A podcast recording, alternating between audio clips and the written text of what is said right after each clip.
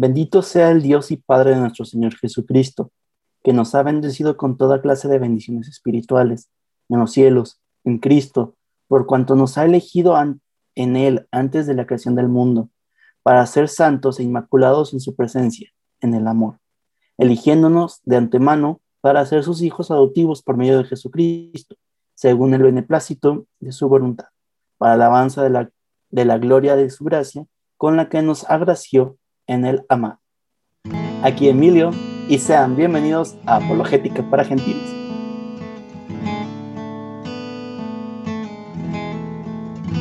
Raza, ¿cómo están? ¿Cómo han estado? ¿Qué me dicen? ¿Qué me cuentan de la vida? ¿Alegres de, vernos? Hace mucho que no nos veíamos. Yo siento como si hubieran pasado años y solo pasó una semana. Y no sé ni siquiera exactamente si pasó una semana o pasó una semana y unos 10 minutos, una semana y 15 minutos. Ah, no, porque, ah, no sé, no sé. Pero cuéntenme cómo han estado. Hoy traemos un tema bastante importante porque vimos que, se han, que han surgido muchas dudas respecto a la cuaresma y más por estos tiempos en los que estamos viviendo, en donde estamos encerrados en casa en muchas ocasiones, no, no tenemos el gusto de salir ni siquiera al trabajo, ni, ni para educación, ni para nada. Y pues es un momento de mucha reflexión en general por, por los tiempos. Y pues más ahorita que es cuaresma y queremos entrar de lleno en este tema. Y me salté la intro de la segunda parte Realmente, en una obra tan grande por la que Dios es perfectamente glorificado y los hombres santificados, Cristo asocia siempre consigo a la iglesia, su esposa amadísima, que invoca a su Señor y por él rinde culto al Padre Eterno. Qué vergüenza, hace mucho que no me pasaba, pero más bien nunca me había pasado en los, en los casi dos años que tenemos de grabar esto, que me salté una intro, nunca me había pasado, pero es que tenía muchas ganas de platicar con ustedes, pero bueno, presentamos a el gran acompañante estrella. Rafa Piña, ¿cómo estás? Emilio, qué gusto tener al viejo Emilio de regreso. Amigos que nos están viendo en Facebook, que veo que son como tres personas que están allí. Pronto llegarán más. amigos, pues ustedes ya pues estarán compartiendo mi alegría, mi, mi buen humor, porque Emilio está siendo Emilio, Emilio está siendo Emilio. Realmente, para los que no nos ven en Facebook, yo los invito a que sigan los perfiles en Facebook de Amén Católico o ahora Conocer para Amar, porque allí pueden ustedes acompañarnos mientras grabamos los episodios que luego pueden escuchar en su plataforma favorita de podcast, ¿no? Sí. Entonces, bueno, Estoy con, pues, muy contento de estar aquí nuevamente. Yo también extrañé a nuestra audiencia, también a ti, Emilio. Gracias, gracias. Y pues listo, listo para, para el día de hoy. Para aquellas personas que nos ven en Facebook, ay, suena muy ranchero. Eh, para aquellas personas que no sé qué traigo hoy, lo siento. Eh, ¿Tomaste café o qué? No. Ok, es que ese, ese, eres tú, o sea, este es el Emilio normal que se emociona por la grabación y la emoción le juega malas pasadas en la cabeza y sus interconexiones neuronales empiezan a, a brincar por, todos lados, pero está bien, está bien.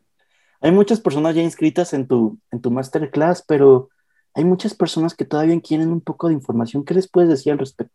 Bueno, les podemos decir que estamos preparando una masterclass, es decir, una clase de unas cuantas horas sobre la divinidad de Jesucristo. Entonces, que vayan a los perfiles de Conocer para Amar en Facebook, en Instagram, para enterarse de los detalles.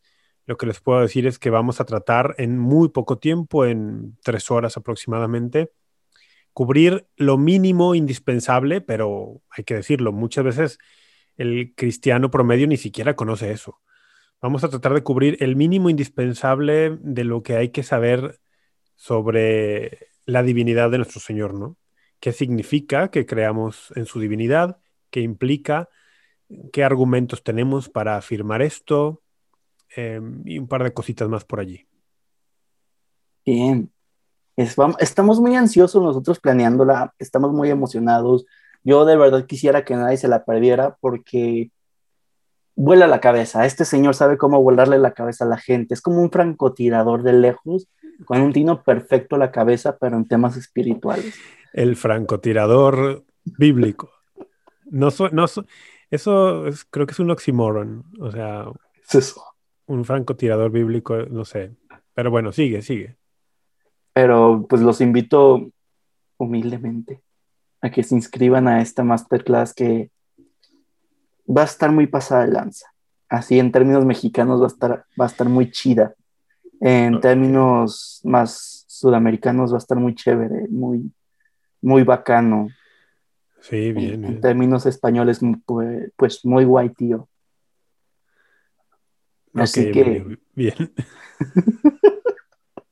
Así que pues ya, ya que me aventé una intro después de la intro que tenía que haber sido antes de la intro, eh, pues venimos a hablar de la cuaresma. ¿Estás listo, Rafa? Estoy listo. Bueno, en estos tiempos, como dije, se han presentado varias dudas y yo creo que la primera que habría que resolver es ¿qué es la cuaresma? ¿Y qué importancia tiene? Bueno, mm, si queremos hablar así. Se puede responder desde distintos ángulos la pregunta, ¿no? Desde distintos puntos de vista. Si hablamos eh, desde un punto de vista de los tiempos litúrgicos que tiene la iglesia, la cuaresma es eso, un tiempo litúrgico. Si queremos verlo desde un punto de vista de nuestra conversión, la cuaresma es un periodo de gracias especiales para la conversión, para regresar el corazón a Dios. Si lo queremos ver desde un punto de vista, por ejemplo, comunitario, pues la cuaresma es este momento en el cual todos los miembros de la iglesia somos llamados a unirnos en prácticas muy concretas en tres áreas que nos pueden fortalecer no solo individualmente, sino nos pueden fortalecer comunitariamente, pueden fortalecer los lazos de pertenencia, los lazos eclesiales. Entonces se puede abordar desde muchos aspectos. ¿Y cuáles son los tiempos de la cuaresma? Los tiempos de la cuaresma. ¿Podrías explicar un poco más tu pregunta? Es que siento que lo estaría respondiendo, pues, por ejemplo, que inicia el miércoles de ceniza, cuando termina. ah, ya, eh, bien. Bueno, sí, lo acabas de decir. la cuaresma es un periodo que inicia el miércoles de ceniza. Cada año es variable el, inicio del miércoles de ceniza. ¿Por qué pasa eso? Es variable porque la iglesia hace girar, digamos, su calendario anual litúrgico en torno a la fecha de la Pascua. Y la fecha de la Pascua, es decir, la fecha del domingo de Pascua, no es fija depende de varios factores astronómicos, por decirlo de alguna manera. Eh, si uno quiere conocer el cuándo será el domingo de Pascua de un año, lo primero que tiene que tomar como referencia es el inicio del solsticio, perdón, del equinoccio de primavera, alrededor del 21 de marzo.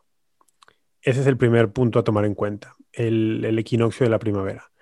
Y hay que observar la primera luna llena después del equinoccio de primavera. Una vez que observe esa primera luna llena, tengo que ir al primer domingo después de la primera luna llena. Y ese domingo será el domingo de Pascua de ese año. Entonces, de eso depende.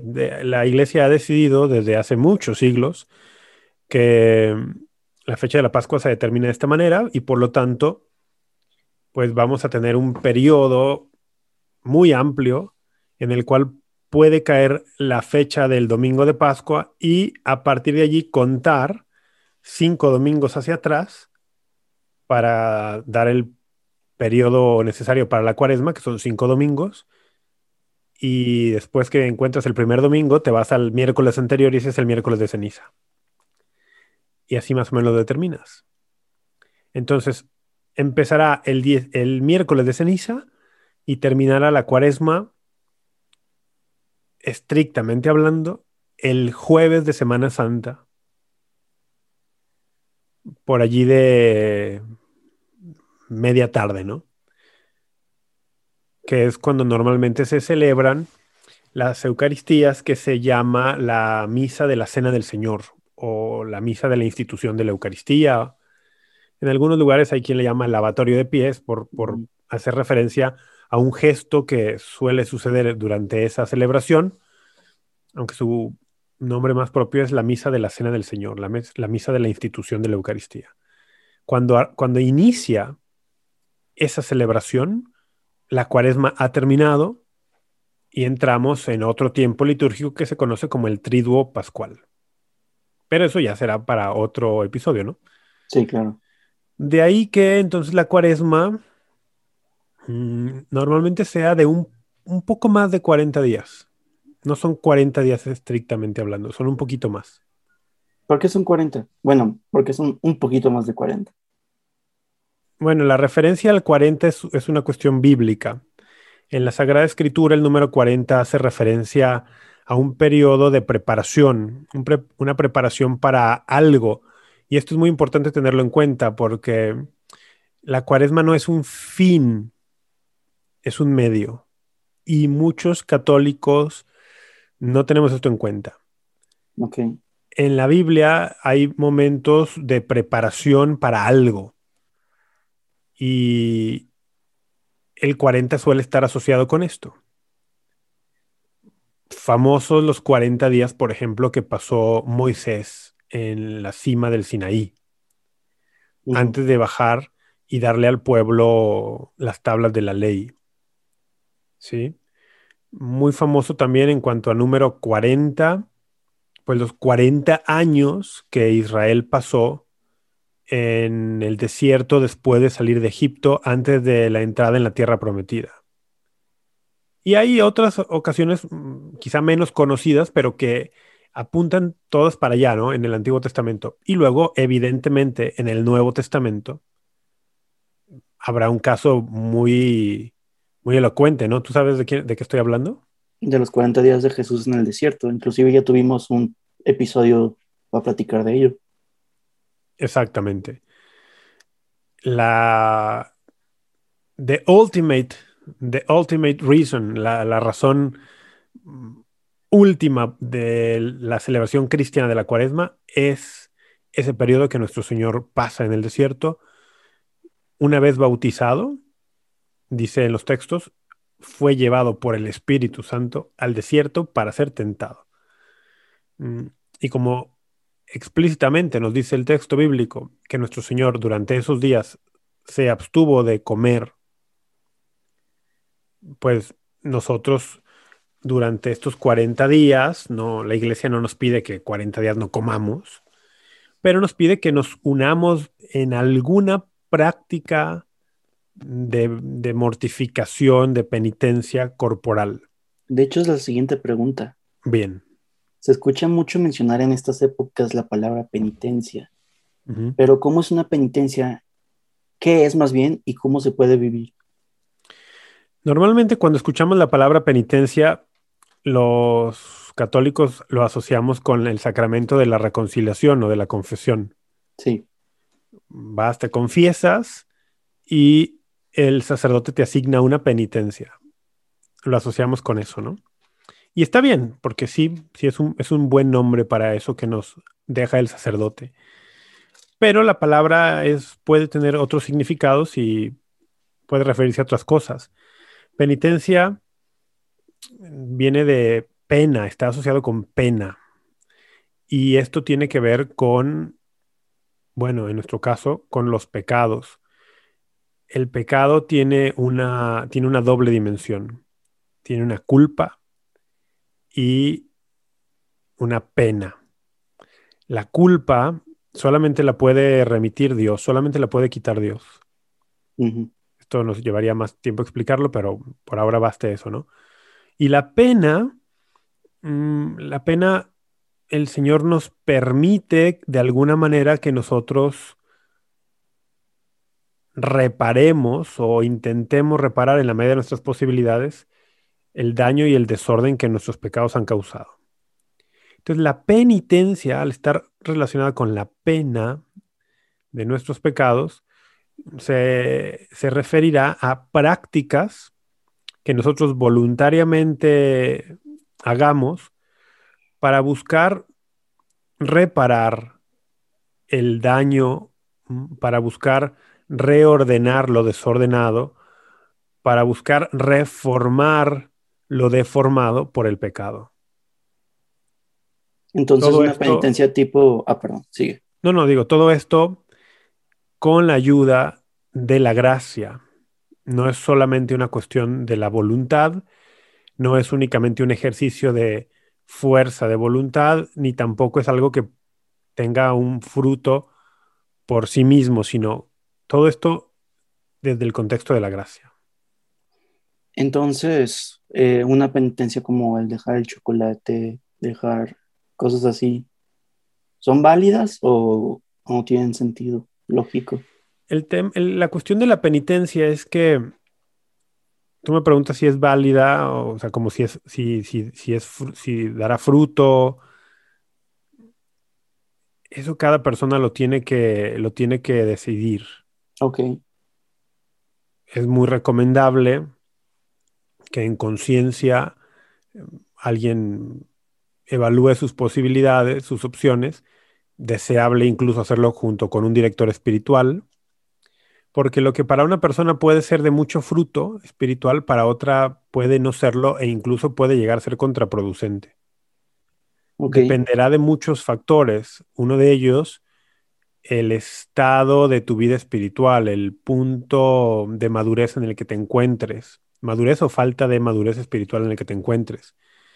De ahí que quizá para una persona dejar el chocolate durante la cuaresma pueda ser de muchísimo fruto y para otra no. Entonces, no es que exista una lista de qué son penitencias válidas o, digamos, admitidas. No, no, existe, no existe. Pero el, yo creo que un criterio que el cristiano puede tener en mente para saber si la penitencia que está contemplando llevar a cabo durante la cuaresma será de fruto y provecho para él, un criterio puede ser preguntarse, oye, la cuaresma es un medio. ¿Cuál es el fin? El fin es la Pascua. El fin es Cristo resucitado. El fin es gozar y exultar en la resurrección de Cristo. El fin es unirme a Cristo en su vida, en su pasión, en su muerte, para también poder unirme a Él en su resurrección, en la nueva vida en el Espíritu. Servirá de muy poco una práctica penitencial de cuaresma que no tenga como finalidad que yo viva el resto del año como un mejor cristiano. Si es una práctica que tú dices, ah, es solo para la cuaresma, ¿y ya? Oye, ¿te hizo mejor cristiano esto el resto del año? No, no, no, era una cuestión nomás ahí, allí de... Entonces, no, no.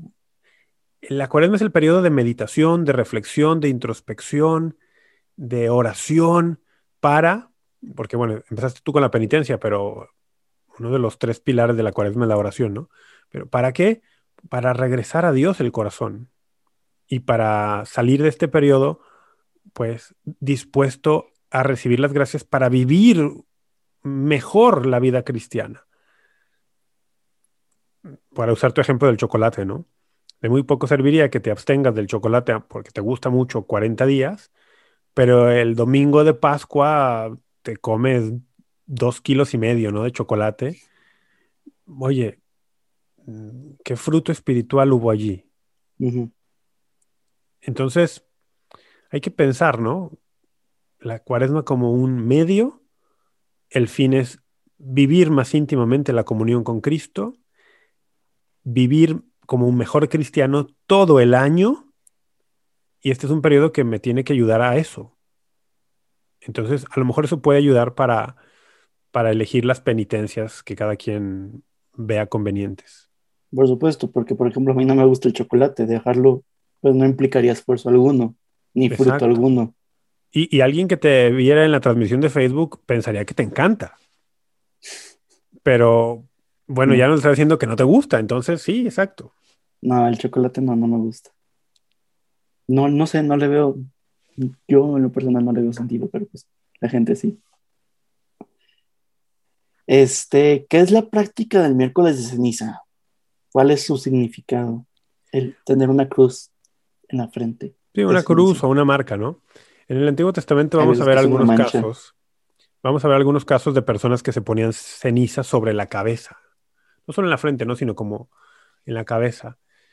Y era un signo visible. Todos podían ver que esta persona tenía cenizas en la cabeza. Era un signo de justo, de duelo, de penitencia, de arrepentimiento, de, de que la persona se consideraba pecadora, de que estaba en un momento especial de oración. Y bueno, la iglesia retoma esta tradición que aparece en el Antiguo Testamento, que entre muchas otras tiene su raíz bíblica, por ejemplo, en el Génesis 3. Si tú recuerdas, en Génesis 2.7 se nos dice que Dios formó al hombre del polvo del suelo y, e eres y insufló, polvo- y polvo luego insufló en sus narices aliento de vida, dice Génesis 2.7. Pero luego un poco más adelante, después de la caída, en Génesis 3, si no me equivoco, por allí del versículo 20, 22, mm, Dios le dice al hombre, bueno, mira, eres polvo, te di mi aliento de vida, tú has rechazado este aliento de vida, queda únicamente el polvo. Y al polvo vas a regresar. Vaya. Entonces, es una, es una manera lo de ponernos polvo, ponernos ceniza, de decir, mira, reconozco mi nada, reconozco mi pequeñez, reconozco que soy limitado, reconozco mi condición de criatura. No soy Dios. Y sin Dios no soy nada. Bueno, no en el sentido literal, ¿verdad? Pero sí, en un sentido muy, muy profundo. Reconozco que Dios es el sostén de mi existencia. Y sin Dios soy solamente polvo. Eso sería uno de los significados, ¿no? Y por otro lado, eh, la, la ceniza del miércoles también es como, bueno, sí, soy pecador, pero creo en el Evangelio, creo en la buena noticia. Y como creo en la buena noticia, Dios a este cuerpo que después de la muerte se volverá al polvo, Dios le dará nueva vida. Creo en la resurrección. Eh, hay una conexión allí bien interesante con la resurrección también. Sí, después de la muerte este cuerpo irá al polvo nuevamente, pero creo en el Evangelio, creo en la buena noticia de que la muerte ha sido vencida y que Dios dará nueva vida a mi cuerpo y a mi alma para la eternidad. Y yo quiero entrar en este periodo de 40 días para recordar todo esto y para mejor prepararme justamente para mi muerte y para mi resurrección. Está muy guay, tío. Está, me gusta, me gusta la reflexión. Está, pues no sé, es algo que no había pensado. O bueno, tan siquiera ahorita como que me hice muy consciente de la muerte. Y es algo que yo me sentía bastante tranquilo, más desestabilizado. Bueno, ¿a qué llama la iglesia durante este tiempo? Ahorita hablaste de tres pilares, no sé si tenga que ver o Sí. qué en general llama la iglesia. Sí, sí, la iglesia nos da como tres, tres pilares para guiarnos en este periodo. Por ejemplo, alguien dice, yo estoy muy, per- muy perdido, ¿no? ¿Qué hago en cuaresma? Bueno, hay tres recomendaciones. Hay tres pilares, perdón, y recomendaciones en cada uno. Los pilares serían oración, ayuno o penitencia, mortificación, y limosna. La recomendación es que uno, primero, evalúe cómo está en cada uno de estos tres aspectos, que ojo, tendrían que estar presentes todo el año. Tendrían que estar presentes todo el año en la vida del cristiano. Bueno, en Cuaresma se nos pide que lo reevaluemos, ¿no? Oye, ¿están presentes en mi año? ¿Están, ¿Están presentes estos tres pilares o no? Si no están presentes, bueno, la Cuaresma es un momento para instituirlos en tu vida y que se queden todo el año. Ahora, si ya están presentes en tu vida, pues que los evalúes, que hagas ajustes y ciertamente, como es un periodo penitencial, se pide que a lo mejor pues pongas un poquito más de énfasis en estos tres, ¿no? Y eso te dará pues mayores chances de vivir una buena cuaresma si pones atención en los tres pilares de oración, penitencia y limosna. También, o sea, hace poquito, hace no mucho, no sé si ayer o antier, me encontré con una publicación del Código de Derecho Canónico. En general, los viernes de, no carne roja no son solo en cuaresma, sino durante todo el año. Sí, aunque si, si recuerdo bien, el Código de Derecho Canónico no dice de no carne roja, simplemente dice los todos los viernes del año son penitenciales. Sí, eso sí lo dice. Ok, ok, ok. Todos los viernes del año son penitenciales. ¿Por qué? Porque recordamos la pasión del Señor y su muerte. Mm, la idea de que el código nos marque eso es que para el católico, pues el viernes no tendría que pasar desapercibido. Y la manera de que no pase desapercibido y de honrar el sacrificio amoroso del Señor es ofrecer alguna penitencia. Mm, la forma tradicional de penitencia de los viernes en la iglesia es la abstinencia de carne roja o de ave. Ok. Esa es la forma tradicional, ¿no? Ahora, esto es algo un poco más complejo y cómo se llegó a eso, pues también es difícil, pero hay algunos lugares donde la conferencia episcopal ha obtenido de la Santa Sede una dispensa para que los católicos puedan intercambiar la abstinencia de carne en los viernes del año por otra forma de penitencia. Ojo, esto es para el resto de los viernes del año. En cuaresma no, en cuaresma la abstinencia de carne, según las normas que, que, están allí, que es a partir de los 14 años, obligará a todos, ¿no? Claro, a menos que hubiese por allí una cuestión de salud o tal. Claro. Pero sí, todos los viernes del año son penitenciales. Solo que hay lugares, México es uno de ellos, Estados Unidos también, donde existe la posibilidad de intercambiar la penitencia del viernes, o mejor dicho, la abstinencia de carne del viernes, por alguna otra forma de penitencia. Pero es importante saber esto. Todos los viernes del año son penitenciales. Todos los católicos los viernes del año tendrían que estar haciendo algo algo de penitencia, ¿no? Ahora, ¿qué puede ser eso? Recuerdo haber leído alguna vez el texto de la conferencia del episcopado mexicano. Bueno, puede ser una forma de ayuno, puede ser ofrecer algunas, algún momento de oración adicional a lo que normalmente se hace, puede ser una, hacer una obra de misericordia. Pero bueno, va por allí la cuestión. Ahora, para que todos estemos preparados y que planeen de antemano qué van a hacer en sus viernes. Los viernes del año, sí. Y, los de cuaresma, sí, que nos quede claro, ¿no? Todos los viernes de cuaresma es ayuno de carne roja y de ave, obligatorio para los católicos mayores de 14 años y que no tengan una condición médica o de salud, ¿verdad? Que de pronto alguien le puede, no sé, no sé, alguien puede tener una condición que diga, no, es que yo tengo que comer carne. Claro. Bueno, está bien. Ahora, fíjate, estas normas no son absolutas. Mientras estamos grabando este podcast, porque lo pueden escuchar en, bueno, muchísimos meses, años después, pero en el momento que lo estamos grabando, en el estado de Texas, en Estados Unidos, hay una situación crítica. hay ha habido unos días de tormenta invernal muy cruda que ha dejado a personas sin energía eléctrica durante varios días en ocasiones, algunos incluso sin acceso a calefacción, a agua corriente en las tuberías, etc. Esto ha provocado muchas cosas, por ejemplo, desabasto de alimentos. Bueno, ¿a dónde voy con esto?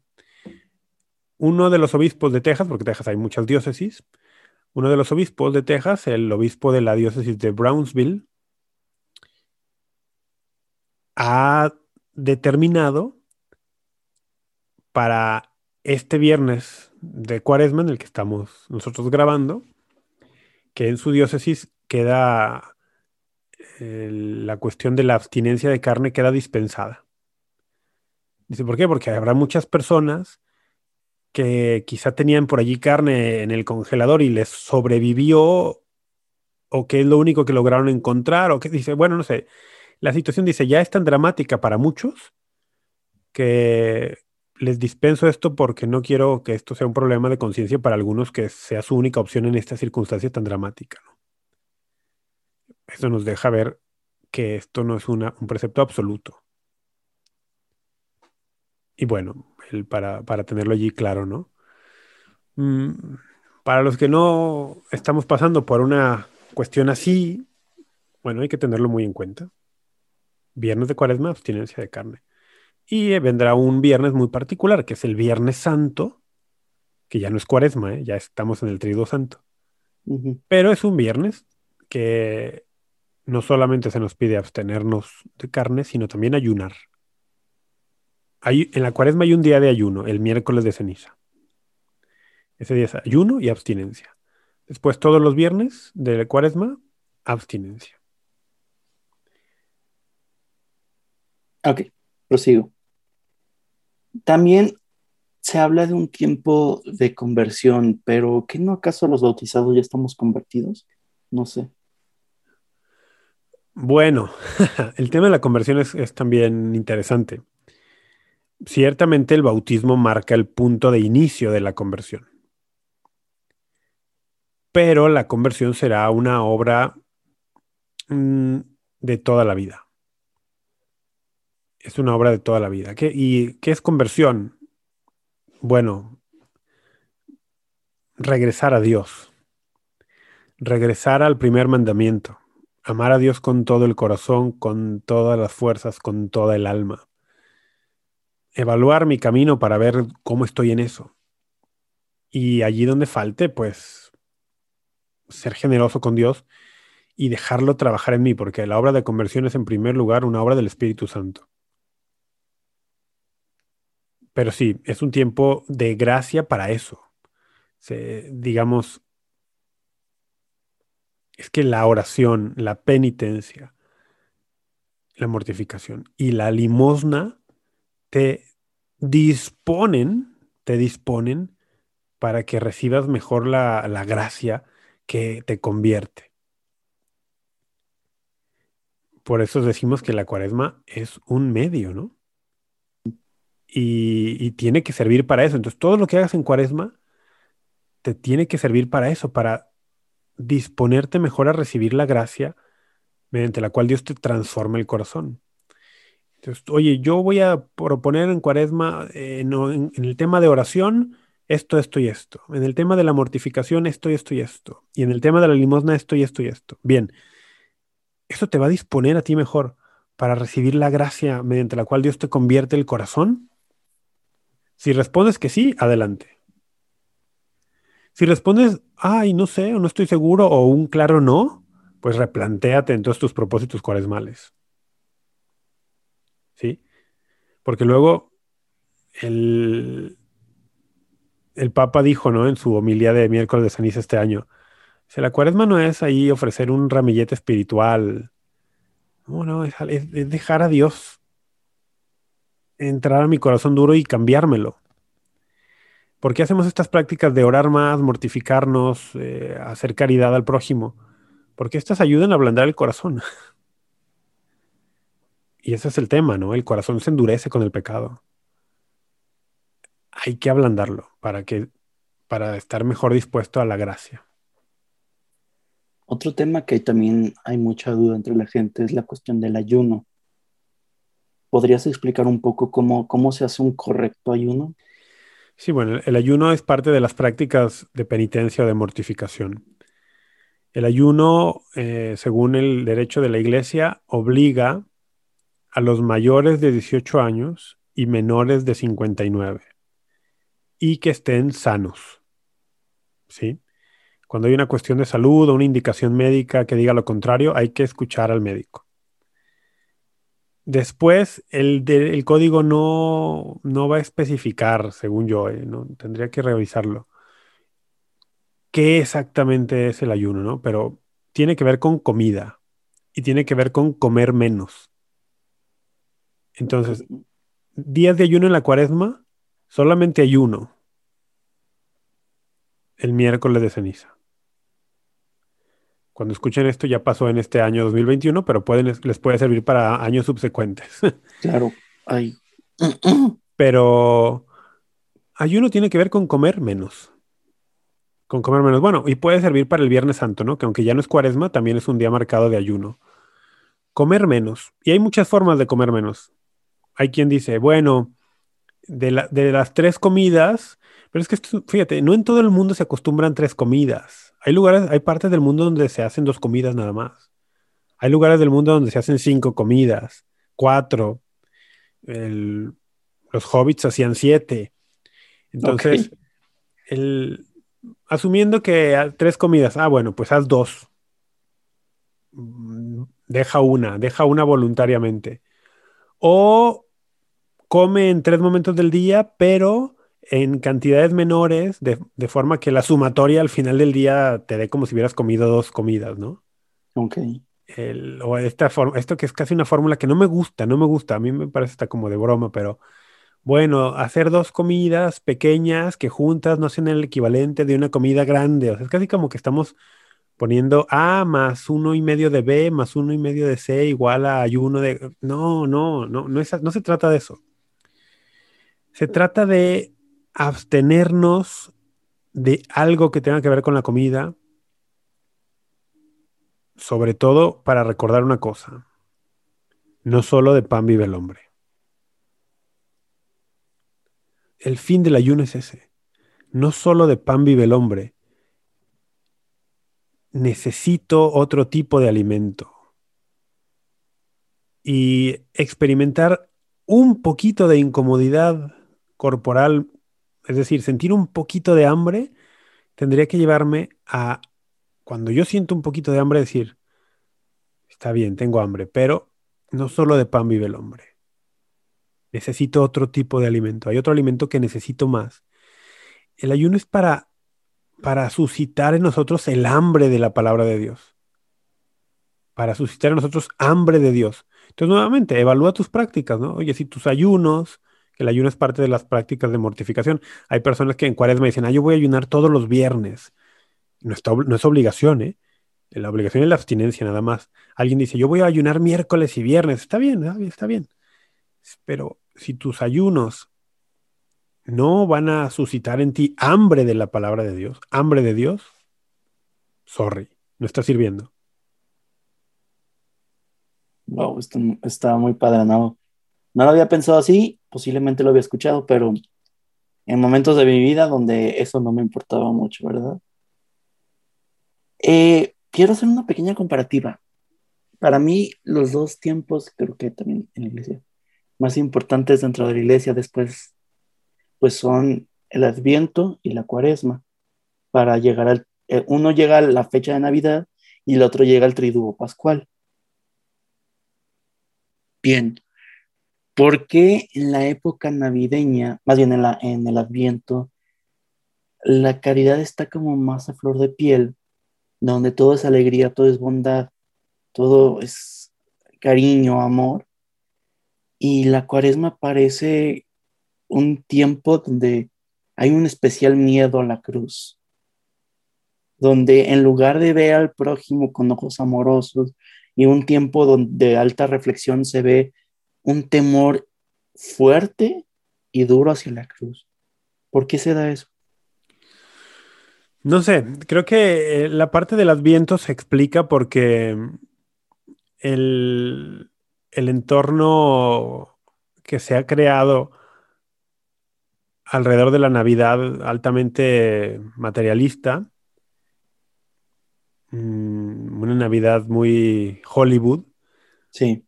Nos hace prácticamente olvidar el Adviento como un periodo también de preparación espiritual. El Adviento desafortunadamente pasa muy desapercibido para muchos porque está ya muy ahí enfrente la Navidad con, con sus lucecitas y sus villancicos y cosas así, ¿no? Mm. La cuaresma, como también culturalmente ha arraigado más eh, en cuanto al periodo de este periodo de ciertas prácticas, pues enfatiza más este tema, ¿no? Ahora, que lo enfatice no necesariamente es algo positivo. ¿Por qué? Porque, de nuevo, la cuaresma no es un fin, es un medio. Es, es la preparación para la, para la Pascua. Y para la Pascua, no solo del domingo de resurrección, sino la Pascua como tiempo litúrgico que dura siete semanas. Los 40 días de la cuaresma tendrían que prepararte para vivir los 50 días de la Pascua de mejor manera. Pero tristemente muchas veces somos católicos más de cuaresma que de Pascua. Y tendría que ser todo lo opuesto. Somos católicos que vivimos la cuaresma para prepararnos y vivir con súper gran alegría la Pascua. Y muchas personas hacen propósitos de cuaresma y tal, y retos de cuaresma, y, y luego la Pascua. No pasó nada en la Pascua, ¿no? Entonces, hay que reevaluar esas cosas hay que revaluarlas, ¿no? Mm, ¿Le tenemos miedo a la cruz? Sí, también, y también creo que tenemos una mala idea de lo que es la cruz.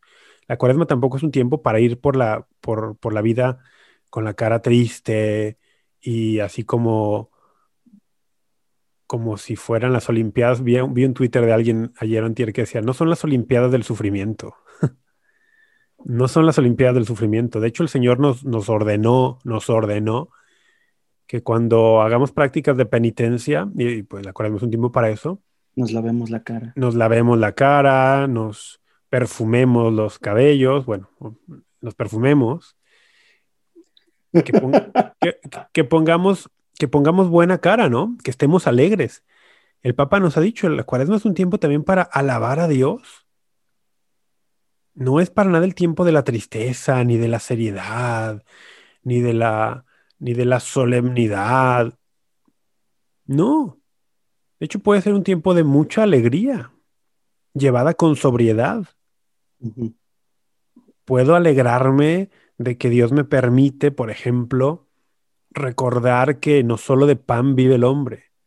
Puedo alegrarme de que el Señor me llama a una oración más profunda con Él y la oración es intimidad, comunión con, con el amado puedo alegrarme de que el Señor me permite encontrarme con Él en el pobre, en el necesitado. Que esta, la tercera dimensión de, de las prácticas cuaresmales, en mi opinión, es la más descuidada. Muchas personas hacen propósitos en torno a la mortificación y a la penitencia. Qué bueno. Menos, algunas menos, también hacen propósitos, propósitos en torno a la oración y muy pocas incluyen la dimensión de la limosna o de las obras de misericordia.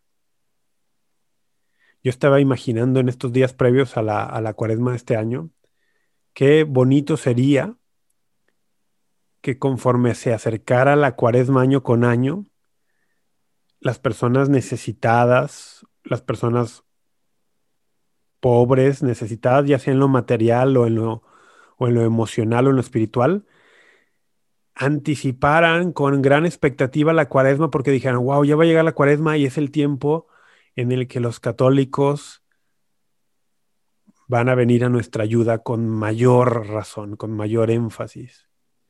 Y, que una persona que lo está pasando muy mal dijera, bueno, pero viene la cuaresma y sé que allí muchos católicos van a venir a ayudar.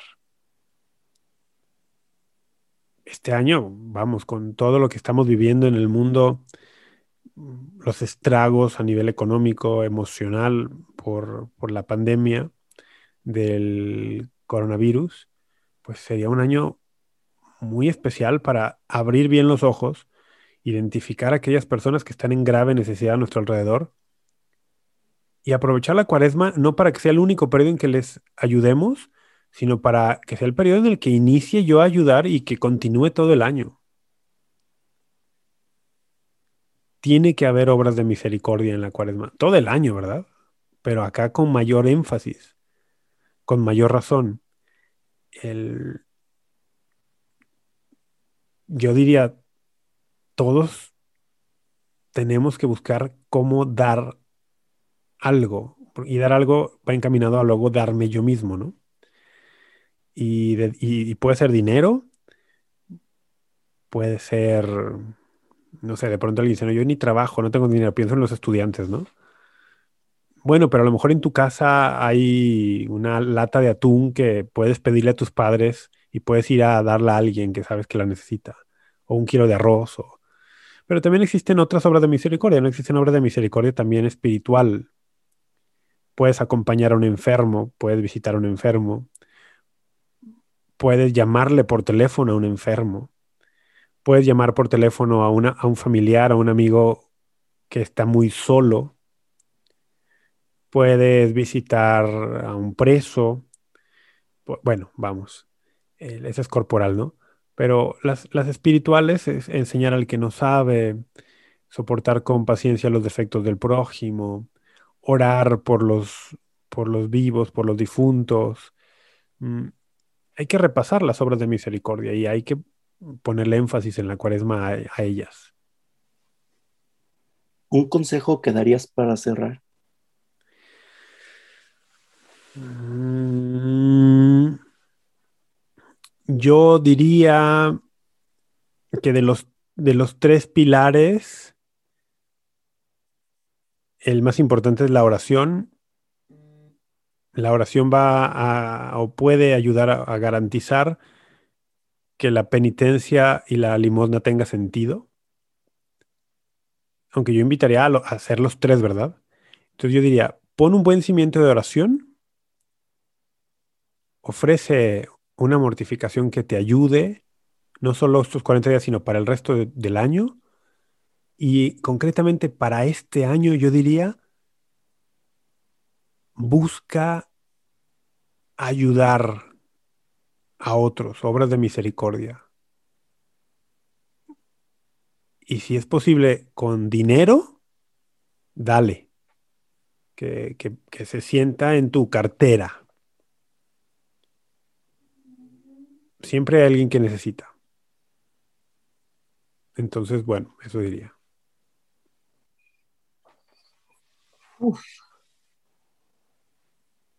No sé, yo siento que ya has dicho todo, ya no sé qué podría aportar.